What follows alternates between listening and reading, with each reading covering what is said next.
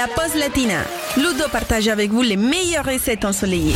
J'ai pensé tout particulièrement à tous ceux qui ont la flemme de cuisiner, mais qui veulent quand même épater la galerie aujourd'hui. Et je suis tombé sur une recette de nuggets de poulet à la pistache. C'est très original. Alors si ça vous dit, c'est parti. Pour 4 personnes, il va nous falloir une cuillère à café de poivre, 2 cuillères à soupe d'huile, 2 œufs battus, 100 g de pistache grillées salées, 100 g de farine, 50 g de parmesan et environ 400 g d'aiguillettes de poulet.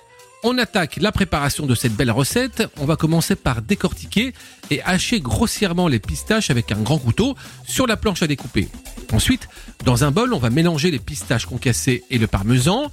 On va préparer trois assiettes creuses avec, dans l'ordre, la farine, les œufs battus avec le sel et le poivre et les brisures de pistache et le parmesan dans la troisième assiette creuse.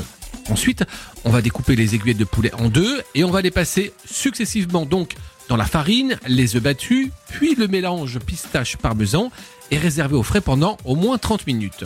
Maintenant, on va faire chauffer la poêle avec notre fond d'huile, on va déposer les aiguillettes de poulet et les faire dorer pendant environ 5 minutes et on va les servir avec une petite salade verte composée et se régaler.